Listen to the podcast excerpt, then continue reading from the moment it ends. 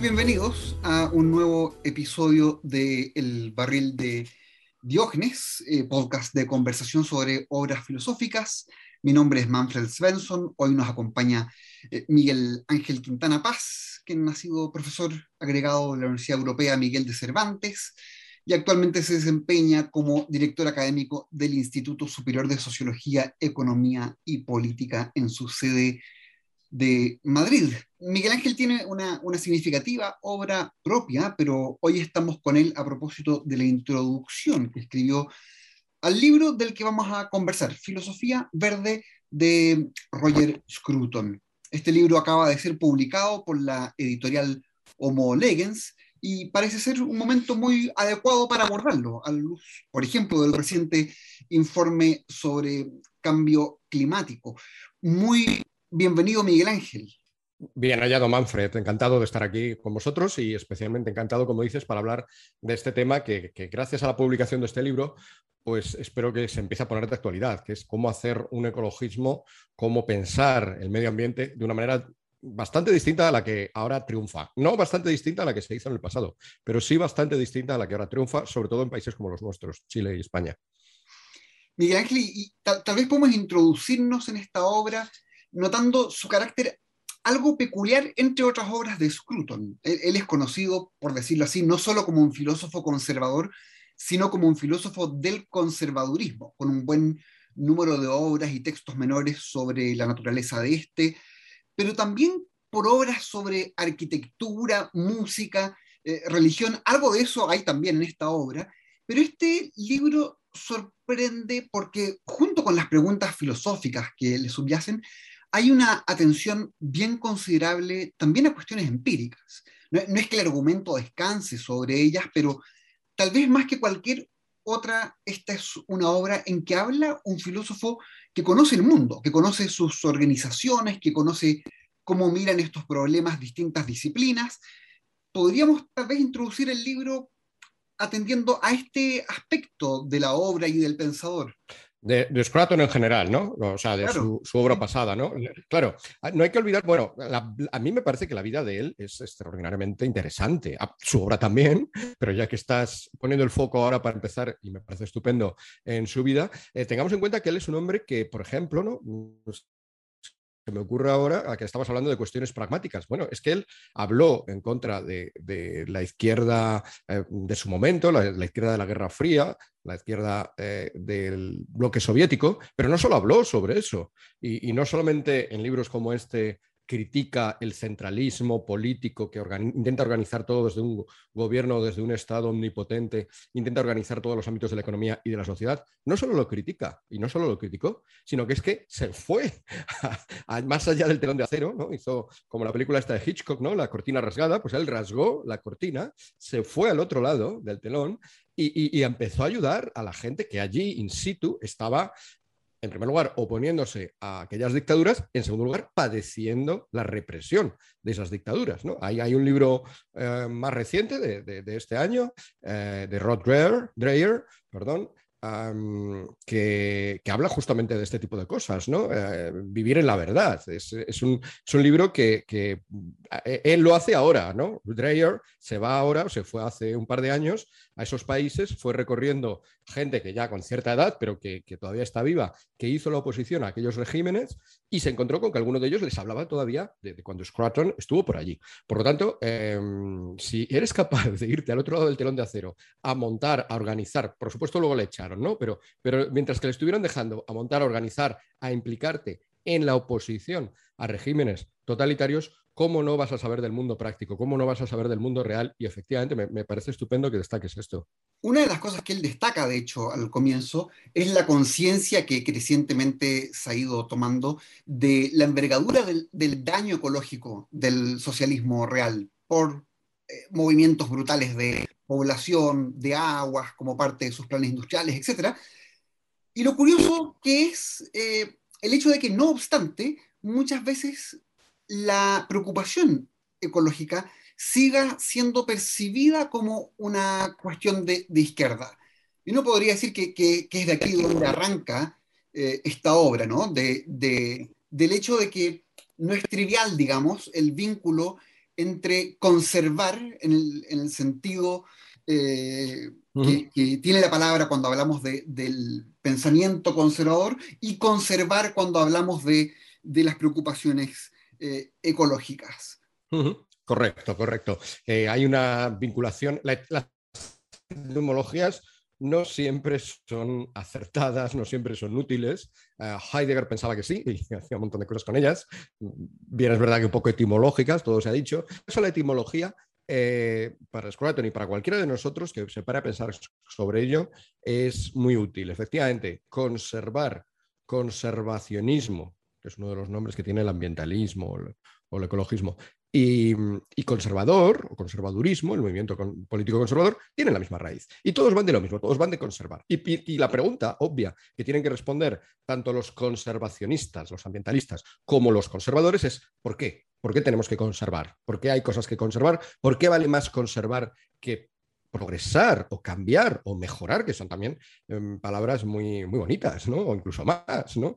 Entonces, eh, y la respuesta a esto es, creo que es útil de nuevo para las dos caras, para la cara conservacionista y para la cara conservadora. Es que es mucho más difícil, cuando algo se ha destruido, es mucho más difícil volverlo a construir que conservarlo. Entonces, y esto lo vemos en el caso del conservacionismo de manera clara. hay muchas cosas que se hacen y se deshacen, hay muchas cosas que se arreglan cuando se estropean, pero el medio ambiente, por desgracia, a menudo no es una de ellas. Cuando lo estropeamos, cuando lo dañamos, cuando lo destruimos, es muy difícil o es a veces imposible volver al estado en el cual nos lo habían dejado, y ya ligamos con otro asunto que probablemente luego hablaremos, al cual en el estado que habíamos heredado porque nos lo habían dejado nuestros antepasados. La importancia de los antepasados ya sale aquí, es un tema típico en el conservadurismo, pero lo es también en el conservacionismo. ¿no? Alguien nos ha transmitido esto y nosotros debemos transmitírselo. Tenemos el deber de transmitírselo a las generaciones futuras. Bien, pues ese, ese, eso aparte vale en el medio ambiente, por supuesto, los conservadores, los políticos conservadores, las personas que piensan conservadoramente en política, lo, lo amplían y piensan que no solamente ocurre eso con el medio ambiente, ocurre también con las instituciones. Es muy fácil destruirlas, pero luego es muy fácil construirlas de nuevo y que funcionen bien. Ocurre también con la moral. Es muy fácil destruir principios morales, pero es difícil volverlos a construir y volverlos a implantarlos. Ocurre con el derecho, ocurre con, con un montón de cosas que, tienen esta, esta, característica que a menudo olvidamos cuando salimos al mundo con nuestras buenas intenciones, o a veces no tan buenas, e, intentamos reformarlo de cabo a rabo porque somos los destinados por la historia para crear una nueva humanidad o una nueva tierra. Claro, Scruton habla del conservadurismo como, como mantención de una cierta ecología social, una, expresión que recoge muy bien los dos lados de, de este, de este asunto, ¿no? Eh, ahora, cuando miramos estos problemas, eh, es, muy común que se ponga el énfasis en que esto es tarea de la, de la comunidad global, ¿no? Eh, están estas frases sobre pensar globalmente y actuar localmente, pero, pero claro, lo que, lo que no aparece en escena con, con la misma frecuencia es, es la nación, ¿no? Y, y la nación sí es una preocupación de, eh, de las visiones conservadoras en general. ¿Cómo, cambian las cosas al mirar la ecología como un asunto que compete a las naciones? Y, aquí tal vez uno podría tocar un concepto que es central en toda la obra, que es el concepto de oikofilia. La oikofilia. De nuevo, aquí la etimología es útil, ¿no? Oikos, de donde viene ecología, ecologismo, etcétera, oikos significa casa en, griego. Es el cuidado de nuestra casa, es el cuidado de nuestro hogar, si queremos decirlo mejor, ¿no? También, por cierto, viene de ahí economía, aunque se haya, se haya olvidado. La economía inicialmente es cuidar de las cosas de, la familia, de las cosas que permiten que, vivamos con los nuestros.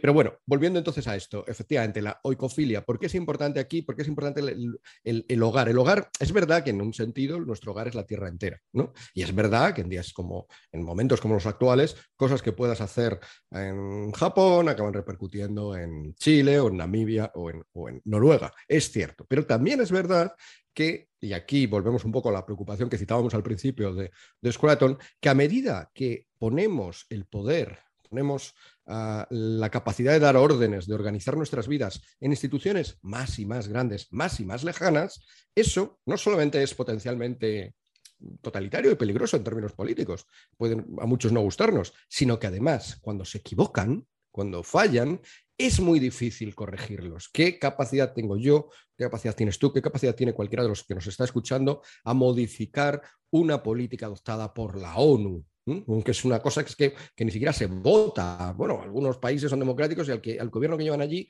sí que lo han votado, pero llevan solo a eso, al gobierno, no, al el resto de la sociedad, que, a menudo ha votado opciones distintas. Y no digamos ya los países que no son democráticos. Y no digamos ya los que rigen el día al día de la ONU, que son funcionarios que están allí y que no ha elegido nadie. ¿no? Entonces, ¿quién es, ¿ante quién son responsables estos funcionarios? ¿Ante quiénes son responsables estas macroorganizaciones mundiales? Ante nadie. Cuando no eres responsable ante nadie, tenemos ya la experiencia, como decía, de la Unión Soviética, de los países de economía centralizada, cuando el gobierno polaco no es responsable ante nadie porque tiene todo el poder y no tiene alternativas, es verdad que luego ya empezaron a surgir gracias a estas oposiciones que hemos citado y en Polonia especialmente, pues fue, fue brillante la labor de, solidaridad y tantos otros. Pero cuando, cuando en Rusia, cuando en la Unión Soviética no tienes esto, cuando en eh, Rumanía, en, en, la República Checoslovaca, no tienes esto, ¿cómo te enfrentas a lo que están haciendo mal los gobernantes? Salvo, salvo que seas, pues eso, una persona muy, muy valiente, como estos opositores que yo decía antes, pero hay, existen vías que no signifiquen poner en riesgo tu propia vida, tu propia libertad. La verdad es que no. Y, esas instituciones, esos gobiernos lo hacen mal, nadie les puede contestar porque no hay libertad y no hay capacidad real de interactuar con ellos. Y algo muy parecido puede ocurrir, eh, ya digo, con estas otras instituciones, estos grandes funcionariados, estos grandes presidiums ¿no? Eh, que intentan gobernar la tierra entera. Eh, fallarán, se equivocarán y será muy difícil pedirles cuentas, será muy difícil echarlos, será muy difícil interrumpirlos cuando empiecen a hacerlo mal y muchos lo veamos antes de que ya el desastre sea evidente. Y por lo tanto, y esto, esto que estoy diciendo era lo que pensaba Scruton a este, este respecto y por lo tanto desconfiaba, desconfiaba mucho de eso. También desconfía, quizá luego lo tratemos, del, del individuo solo, del individuo que haga sus cálculos, ¿no? De coste-beneficio, ¿no? Esta sería la opción, si antes hemos criticado un poco la opción más globalista y también más socialista o de socialismo ah, centralizado, ah, ahora vamos a criticar un poco al liberalismo también, si te parece, eh, o la, crítica que le hace Scruton al liberalismo. Ah, cuando, cuando, la cuestión del medio ambiente se percibe solo como una cuestión de incentivos, de que, ah, mira, es que no voy a contaminar aquí porque me van a poner tan multa, o, voy a hacer esto más ecológico porque me van a dar tal, subvención, o no voy a hacer esto otro porque entonces voy a tener que pagar tales derechos por contaminar, etcétera, etcétera, etcétera. Cuando se percibe así, se rebaja de nuevo la preocupación, y volvemos a lo que decías al principio, por el oikos, por nuestra casa, por lo que nos rodea. ese interés por lo más cercano, por el, por las tierras donde he nacido, por las tierras donde estaban mis padres, por, por las montañas que están un poco más allá y que son probablemente mis abuelos porque se movieron, pero esa preocupación por lo inmediato que la sentimos independientemente de los incentivos económicos que tengamos para ello y por supuesto tampoco nos quedamos esperando a que venga un señor desde Nueva York o desde una institución internacional ah, lejana, Bruselas o la que sea, a, a, organizárnoslo. Tenemos ya un incentivo para para cumplir, para, devolver a nuestros hijos lo que hicieron con nosotros nuestros padres y nuestros abuelos. Por lo tanto, reducirlo todo meramente a esos cálculos económicos, a, esas compras, eh, a Scruton también le parecía tremendamente peligroso y le parecía que también era lo que nos había conducido a donde estábamos. Es verdad, lo, has dicho tú antes, el socialismo real se están viendo se estaban viendo cuando él escribió el libro, pero ya se llevaban viendo mucho tiempo los desastres ecológicos que ocasionó. Pero no olvidemos que también se han cometido desastres ecológicos graves en los países capitalistas. Ahora, eso nos sitúa, por supuesto, entre el individuo y la comunidad global, y, entre medio de esos dos polos hay muchas cosas, ¿no? Eh, la nación es una de ellas, pero hay, múltiples otros tipos de comunidad también, y, en, la preocupación ecológica eh, suelen ser, eh, suele ser prominente el, trabajo de organizaciones no gubernamentales, respecto de las cuales no tiene una evaluación particularmente eh, positiva Scruton, y, no solo por lo logrado o no logrado, digamos, sino que también hay una, una mirada de él puesta en, en, el tipo de organizaciones que son, ¿no? Él dice en algún momento, esto es una comunidad que existe para sus metas, mientras que otras comunidades existen para la comunidad misma. ¿Cómo, cómo se puede explicar esa distinción? ¿Te convence o no esto? Eh, ¿Qué comunidades son las relevantes para la preocupación ecológica? Uno podría también formularlo así positivamente. Sí, de, no, tienes mucha razón, ¿no? Porque el dilema es un falso dilema pensar que o bien pensamos en macroorganizaciones mundiales, globales, internacionales, o bien pensamos en el individuo. En medio hay muchas cosas. Lo dijiste tú también y no lo hemos tocado demasiado, si quieres luego volvemos, apuesta por la nación, ¿no? Él piensa que la nación nos da esos incentivos, esos son los nuestros, esos son los, mis antepasados, es, una noción mm, que viene ya desde los romanos, ¿no? Porque es que la palabra patria viene de padres, son cosas bastante conocidas, pero que a menudo no reflexionamos sobre ellas con, con profundidad, ¿no? Y, y entonces ese, la apuesta por la nación, pero es verdad, tú lo dices, vale, tampoco es un trilema, sería un falso trilema, u organizaciones internacionales o nación o individuo. Hay más cosas y entre esas muchas cosas y dedicadas al medio ambiente, por supuesto, están las organizaciones no gubernamentales. Problemas de estas organizaciones no gubernamentales. Bueno, primero voy a citar uno, has, destacado yo creo que el principal, voy a citar otro, y es que, porque es que me viene casi solo al, citar su nombre, organizaciones no gubernamentales. Bueno, ¿quién, qué, ¿cuántas organizaciones no gubernamentales de verdad no son gubernamentales? O sea, no tienen ningún vínculo con los gobiernos, no están esperando que los gobiernos las subvencionen, las apoyen, las ayuden, las promocionen. ¿Cuántas quedan de esas? No sé, no sé realmente el número. Esas deberían ser las únicas llamadas no gubernamentales. Las otras, por desgracia, son organizaciones gubernamentales, no estatales, no estados, no nacionales, pero sí gubernamentales. Este es un primer problema y por lo tanto estaríamos ahí, eh, de nuevo, pensando simplemente en gobiernos, estaríamos pensando simplemente en política. Si nos vamos al concepto bueno de las organizaciones no gubernamentales, efectivamente, la diferencia es esa. Cuando estás muy, cuando es, son, son asociaciones, es decir, es, bueno, remontándome a esta vieja dicotomía sociológica eh, que diferenciaba entre asociaciones o sociedades y comunidades. Hay una diferencia entre las asociaciones, eh, Gesellschaften en, en alemán, por ponernos técnicos, y las comunidades, Gemeinschaften. Las que Gesellschaften, las, sociedades, las asociaciones, son cosas en las cuales los individuos nos unimos momentáneamente para algo, para un objetivo concreto, en este caso, por ejemplo, porque nos preocupa pues, que no se extinga el lince ibérico, por ejemplo, ¿no? Ha sido una especie que estuvo bastante tiempo en peligro aquí, o, nos preocupa mm, la calidad del, agua de los, de los mares, etc. Eh, se unen para eso y se dedican en exclusiva a esto. De nuevo, ¿qué es lo que pasa? Como cualquier asociación, las asociaciones tienen la característica de que tú te unes libremente, te vas de ella libremente y ocupan una parte muy parcial de tu vida, excepto a los que viven de ellas, pero de nuevo no serían el prototipo, porque serían de nuevo personas entonces ya eh, empleados cualquiera de cualquier empresa con intereses absolutamente pues, privados. ¿no? Pero cuando, cuando el interés es meramente eh, por, la, por, la comunidad, es, algo que ocupa una parte muy concreta de tu vida en un aspecto muy concreto de ella. Frente a ello, ¿qué son las comunidades? Y comunidades son, por ejemplo, las naciones.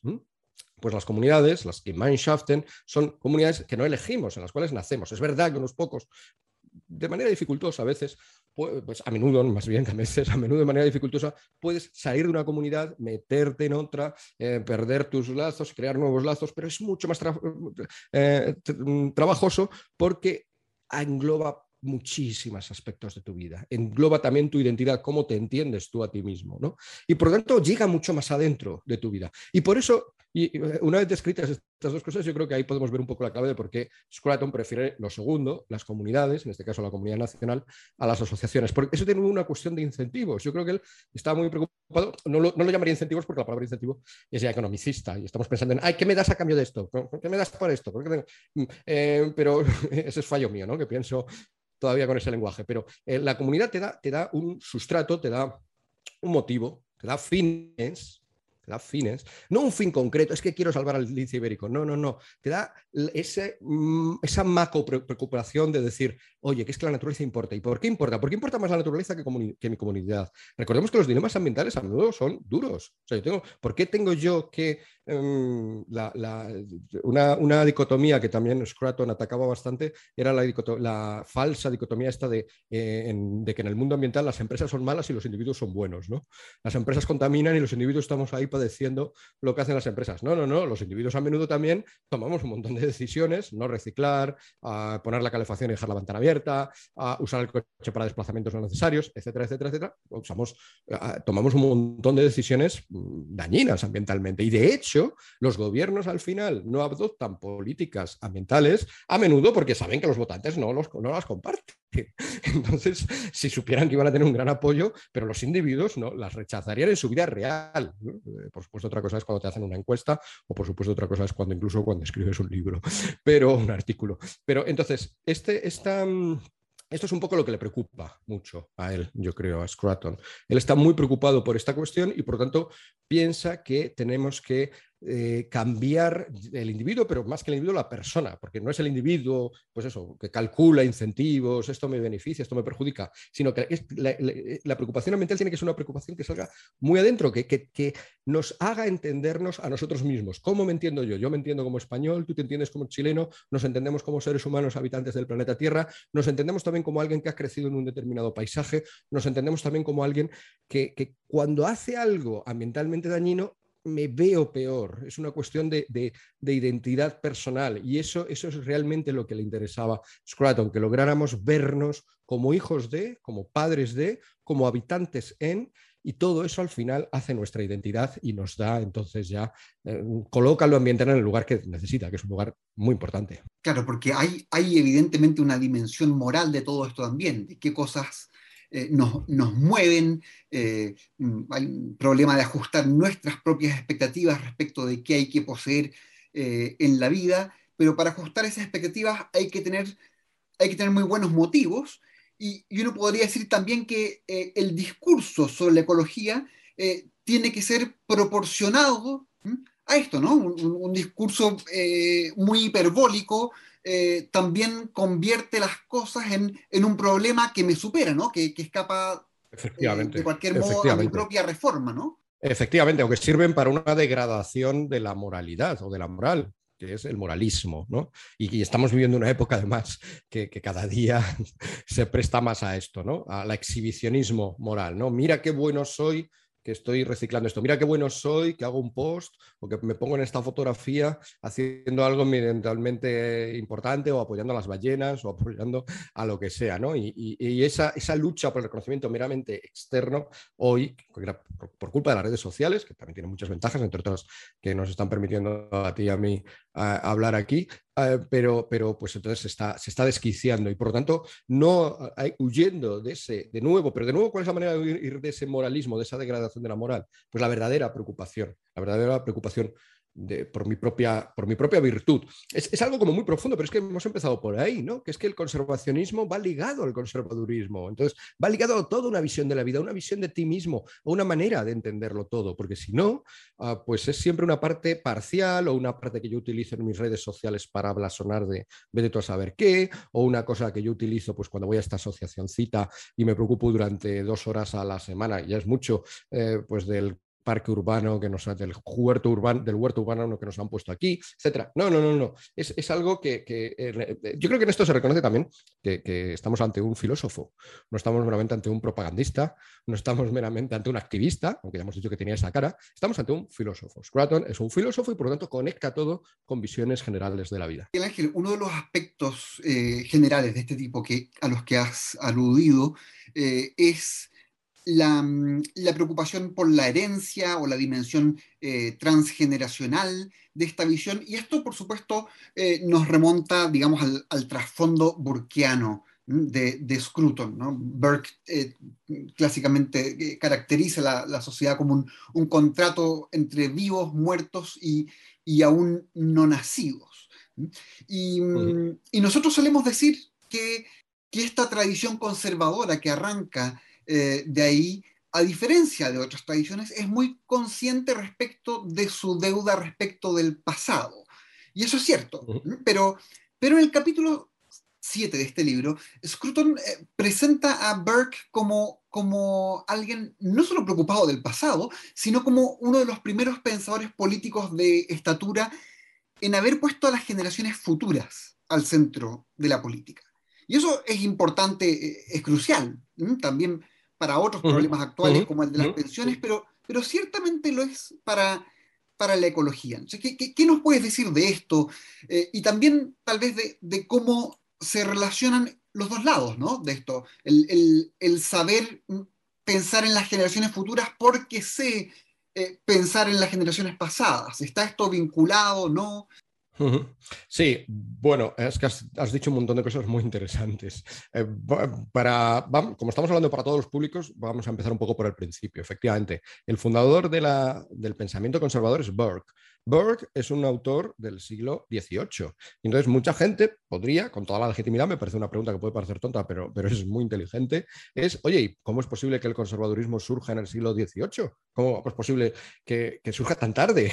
O sea, precisamente los conservadores, si son los que se preocupan pues, de sus antecesores, y de pues esa preocupación humana ha estado siempre ahí y, y podría ser más antigua. Bueno, en el siglo XVIII la respuesta rápida a esto, por supuesto hay muchos más elementos, entre otros, por ejemplo, basta ver la obra principal de Burke, es que Burke estaba muy preocupado con la Revolución Francesa, que es también del 18, y esto es lo que le, lo que le impacta, incluso le hace más conservador de lo que él era antes. Pero, pero la respuesta rápida es que el siglo XVIII es cuando todo esto empieza a, cortarse, con este vínculo con nuestros mayores y quizá también con los que vienen después. Eh, es verdad que más adelante, estoy pensando, por ejemplo, en el principio de responsabilidad ¿no? de, de, de Jonas, es verdad que más adelante, precisamente por preocupaciones ambientales, se insistirá una vez más en las generaciones futuras, pero inicialmente hay un cierto presentismo, hay un elogio del presente frente al pasado ah, absolutamente deplorable para los ilustrados, que a menudo, se ve así, y también este presente que es en el que está, sobre las manos del cual está un futuro mejor. Es verdad que la, que la mirada es hacia el futuro, pero pensando sobre todo en qué haremos nosotros, no tanto en nuestros hijos, que todavía no existen y no sabemos ni quiénes serán, no son todavía individuos, no son todavía ciudadanos, no son todavía aquello que valora tanto la ilustración. Entonces, en ese momento, Borg, entonces, es cuando, cuando todo esto está surgiendo, cuando dice, oye, no, no, no, estamos olvidando esta parte, estamos olvidando este contrato con los muertos, estamos olvidando este contrato con los que vendrán después. Y ahí surge efectivamente entonces el, conservadurismo el, como, pensamiento político. Em, esta mm, idea a menudo pues, se caricaturiza como, ah, bueno, es gente que está pensando todo el rato en sus abuelos, en sus antepasados y que quiere detener el tiempo nada más alejado de la realidad, porque precisamente la idea de transmisión, de tradición, traditio, es aquello que se trae, que se, que se lleva de unos para otros. La idea misma de, es, una idea histórica de principio a fin.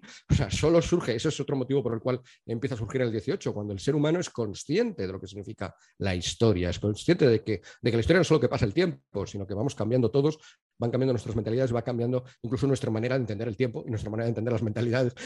Esa es la, la condición histórica es una cosa realmente apasionante en la historia del pensamiento cuando surge y empieza, empieza surgiendo ahí. Entonces, esa, esa, y los conservadores, por supuesto, son parte de esto son parte de que hay que conservar, pero que la, yo qué sé, cualquiera tú y yo, si dijéramos, me gustaría conservar nuestra casa, nadie nos diría, ah, ¿qué quieres? ¿Dejarla igual durante 100 años? ¿No, ¿No vas a arreglar ninguna puerta en 100 años? Por supuesto que no entiendo eso por conservar. Conservar la casa significa lo contrario, que significa arreglar la gotera en cuanto que sale además y buscar la mejor solución posible para que no vuelvan a salir, arreglar la puerta en cuanto que se estropea, eh, eh, pintarla cada cierto tiempo, a veces de colores distintos. O sea, eso es conservar. una casa, eso es conservar cualquier cosa, ¿no? Cualquier, eh, conservar en forma tu ordenador, también tienes que estar con actualizaciones continuamente, etcétera, etcétera, etcétera. Pues conservar, eh, en este sentido ya más filosófico, más amplio, es lo mismo, ¿no? Es una cosa, es, una, es un esfuerzo constante por mantener a la altura del tiempo cosas del pasado que nos parecen importantes, en este caso, el medio ambiente. Y por lo tanto también con qué, con qué esperanza, con qué, con qué responsabilidad, con una responsabilidad ante, los pasados también. O sea, ¿cómo me miraría? Es verdad que no me mira, pero cada uno podemos plantearnos cuando hacemos esta visión global de nuestras vidas, ¿cómo me miraría aunque ya hayan muerto mis padres? ¿Cómo me mirarían aunque ya hayan muerto mis abuelos? Estoy respondiendo un poco a lo que ellos querían de mí, estoy respondiendo a mi vocación como parte de mi familia, como parte de mi país? Esa pregunta es relevante, pero por supuesto no es mucho más, porque es real, se va a dar la pregunta, ¿cómo me mirarán mis hijos? ¿O cómo me mirarán mis nietos, mis sobrinos? ¿Cómo me mirarán los que vengan después? Esos van a mirarme de una manera u otra, van a, van a pedirme cuentas, a veces directamente incluso. Entonces, tengo que, incorporar eso y, me va a doler mucho, salvo que sea una persona totalmente desvinculada y totalmente autista y, y aparte de todo, me va a afectar mucho cómo me vean mis sucesores, como me vean los que vengan detrás. Entonces, tengo que tener eso como parte de mi conciencia en mi acción para que ellos a su vez prosigan esta transmisión de una manera, ya sé que distinta, igual que yo lo estoy haciendo de manera distinta a los que vinieron antes, de una manera distinta a los siguientes, a los siguientes. Eso es el ser humano. hay versiones eh, antropológicas que olvidan este hecho, que somos hijos de, Parece que somos señores que nacemos ya mayores, con todos los conocimientos, el lenguaje no se sabe muy bien de dónde lo hemos aprendido, pero ya sabemos pensar, ya sabemos razonar, ya sabemos todo, un poco por ciencia infusa y de repente firmamos contratos con los demás. Llegamos a acuerdos con los demás absolutamente desvinculados. Claro, ¿no? Somos, hay un poema que me gusta mucho de un poeta español que, se llama así, somos mamíferos. Y, todo el poema simplemente decir, pues este señor, el, sacerdote, el albañil, el político, la señora del piso de abajo, todos somos mamíferos, somos mamíferos. Empecemos por ahí, ¿no? Mamífero significa eso, gente que, que no solamente es hija de, sino que además ha mantenido una relación eh, muy fuerte, ha tenido que mantener una relación muy fuerte con sus progenitores. En el caso de los seres humanos, además sabemos que en términos meramente biológicos, más, más que cualquier otro animal tenemos esa vinculación. Eh, sabemos también que los padres, que en otras muchas especies animales se despreocupan de la prole al poco de, fecundar a la hembra, en nuestro caso no, es otra característica típica. Tenemos padres que están muy vinculados, cuando las cosas funcionan bien, están muy vinculados a su prole. Bueno, pues todo eso incorporémoslo en, una, en nuestra filosofía, en nuestro pensamiento. Hay, hay muchas cosas eh, interesantes aquí, pero, pero quisiera cerrar con, un último tópico que también es muy amplio, eh, que es la belleza, ¿no? Porque eh, tú ya has dicho, aquí hay, hay más que cálculo utilitario, hay, hay más que incentivos a tener a la vista cuando pensamos en, las futuras generaciones. Se trata no solo de que mis hijos tengan, digamos, agua para, para tomar, eh, y, la conservación, eh, hace notar Scruton, se, ha fundado en el pasado de un modo muy masivo en, en una mentalidad em, que es ajena al solo cálculo, una mentalidad que, que, ve la belleza eh, como, como fin en sí mismo. En, el capítulo octavo de este libro eh, se centra en esto, ¿no? en, en, el amor por la belleza y el respeto por lo sagrado como, como cimientos para una mentalidad preocupada eh, del medio ambiente. Estas son dos motivaciones centrales, podríamos decir, para, para la preocupación ecológica, pero, pero aunque esa preocupación ecológica sea tan fuerte en el presente, nuestra tendencia cultural dominante eh, difícilmente podría ser calificada como de amor eh, por la belleza y, respeto por lo sagrado, ¿no? Aquí hay, tendencias culturales opuestas en nuestro medio eh, ¿Cómo ilumina Scruton esto? Bueno, de nuevo estás abriendo un capítulo que nos daría para, para, varios podcasts. Lo primero, porque al final, por ejemplo, has hablado de lo, de lo, sagrado, entonces voy a centrarme un poco ahí, porque me parece también una característica muy interesante de él como pensador. A, a menudo se identifica lo conservador, con lo religioso, ¿no? Y con, o con, bueno, pues en nuestros países probablemente con lo católico, con el pensamiento conservador, con el pensamiento católico. Esto, esto no es así y, yo creo que Scraton es un buen ejemplo de esto. De hecho, hay gente que le reprocha a él que es un conservador bastante mm, light en este sentido. Light no en el sentido de que, no tenga peso intelectual, sino de que no tiene profundidad porque no llega, Scraton no te fundamenta las cosas en Dios, no te fundamenta las cosas en una metafísica profunda del ser y nada parecido, ¿no? Entonces, eh, esto, este, eh, este, abstenerse por su parte de entrar en esas cosas, muy británico por otra parte, muy british, muy, de sillón. Uh, con su, de sillón cómodo y mullido en, su club, hablando con, otros amigos. Esta, esta, manera, esta distancia, sin embargo, le permite ser mucho más amplio, ser recibido por personas que, por ejemplo, eso no son religiosas, o no son, no son, no son cristianos, no son católicos, no, no tampoco no pertenecen a anglicanas, no pertenecen a la tradición de, de, en la cual se insertaba él. Entonces, pero es verdad que lo sagrado, una vez hecho este matiz sobre que mm, Scruton no es realmente un pensador conservador religioso, ah, pero sin embargo, una vez que lo sagrado le quitamos esta parte como más, más religiosa, más confesional, más, más de tradiciones concretas, es verdad que liga muy bien el sentimiento de lo sagrado, el, el sentimiento de lo, de lo, puro, de lo santo, de algo que me impresiona, de lo sublime, liga bastante bien con el sentimiento de lo bello, de, la belleza, de la, armonía. ¿no? Hemos hablado un poco mal de la ilustración, o sea que para compensar un poco, en Kant esto ya está ahí. La crítica del juicio se ocupa justamente de estas dos cosas, se ocupa de la belleza y se ocupa también de lo, de lo sublime, de aquello que nos supera. Has hablado además muy oportunamente de cómo lo bello es algo distinto a lo utilitario. Eh, esto de nuevo es muy kantiano, ¿no? La idea de que, de que lo bello lo que consigue, él decía, con su lenguaje siempre un poquito peculiar, una finalidad sin fin. Bueno, ¿qué significa esto de una finalidad sin fin? Pues que de alguna manera todas las cosas bellas, por ejemplo las obras de arte, una obra de arte logra ser bella porque sentimos que ha alcanzado lo ha, conseguido un logro, ha llegado a algo. Ahora bien, si nos dijeran, ¿qué es eso a lo que ha llegado? No podríamos decirlo. ¿Por qué las meninas son tan hermosas? porque responden a otra cosa, no, porque se parecen a las meninas de verdad y a la infanta que anda, pues sí o no, porque no lo sabemos. No es eso lo que importa, lo que logra, pero sentimos de alguna manera que ha logrado algo, ha, obtenido una finalidad, aunque no sea muy concreta. Esto lo que significa, más, o, también lo hace, pues, por ejemplo, eso, la, la, Venus de Milo, ¿no? Entonces, ¿esto qué significa? Que, que no cabe reducir lo bello a la consecución de un fin, mientras que el resto de nuestra vida está todo orientado a conseguir fines, yo me levanto y voy a trabajar para conseguir bueno, si, si, llevo una vida bastante triste, todo se ha dicho, pero si llevara una vida muy triste me levantaría y iría a trabajar solo para conseguir dinero. Y haría esto con esta persona solo para conseguir esta otra. Y me escribiría tal, pues para conseguir esta otra. Todo, todo, toda nuestra vida estaría organizado de manera utilitaria, con fines que queremos atrapar. Lo bello rompe esa lógica. Rompe esa lógica porque nos dice, no, esto disfrútalo. ¿Por qué? ¿Para qué? Porque sí porque vale en sí mismo, ¿no? Y en esto de nuevo se parece a lo sagrado, ¿no? ¿Por qué tenemos, por qué es importante lo sagrado? Porque sí, si dijéramos, no, lo sagrado es importante porque te va a hacer mejor persona. Eso ya sería moralista, aparte de falso.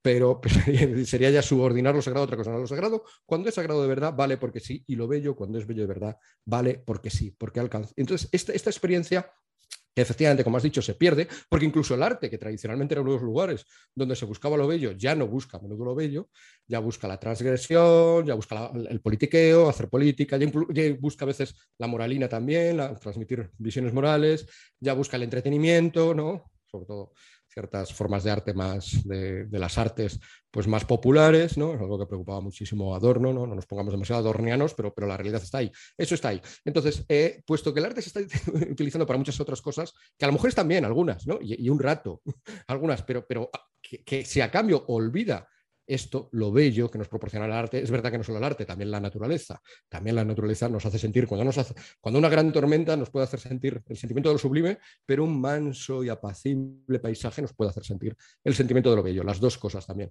Bueno, cuando todas estas cosas son valiosas, y entonces, mira, ya no lo estaba pensando, ¿verdad? ¿Eh? Me había ido yo mismo, como probablemente esté pensando el oyente, me había puesto a hablar de la belleza y se me había olvidado que estamos en un podcast sobre medio ambiente, pero ya surge, cuando hablas de la belleza ya surge enseguida hablar de la belleza natural, de la naturaleza, de lo que tenemos ahí. Y de nuevo, si perdemos la naturaleza, pues perdemos esto. Entonces, de nuevo es muy profundo, ya no es meramente que, ay, es que el agua que voy a beber va a necesitar ser filtrada más veces. Ay, es que esta especie eh, animal que era tan bonita, pues ya solamente la vemos en imágenes o disecada. No, no, no, es que hace que perdamos una parte importante de lo que es una vida digna de ser vivida, una vida que es capaz de sentir lo bello, y lo sublime también en la naturaleza.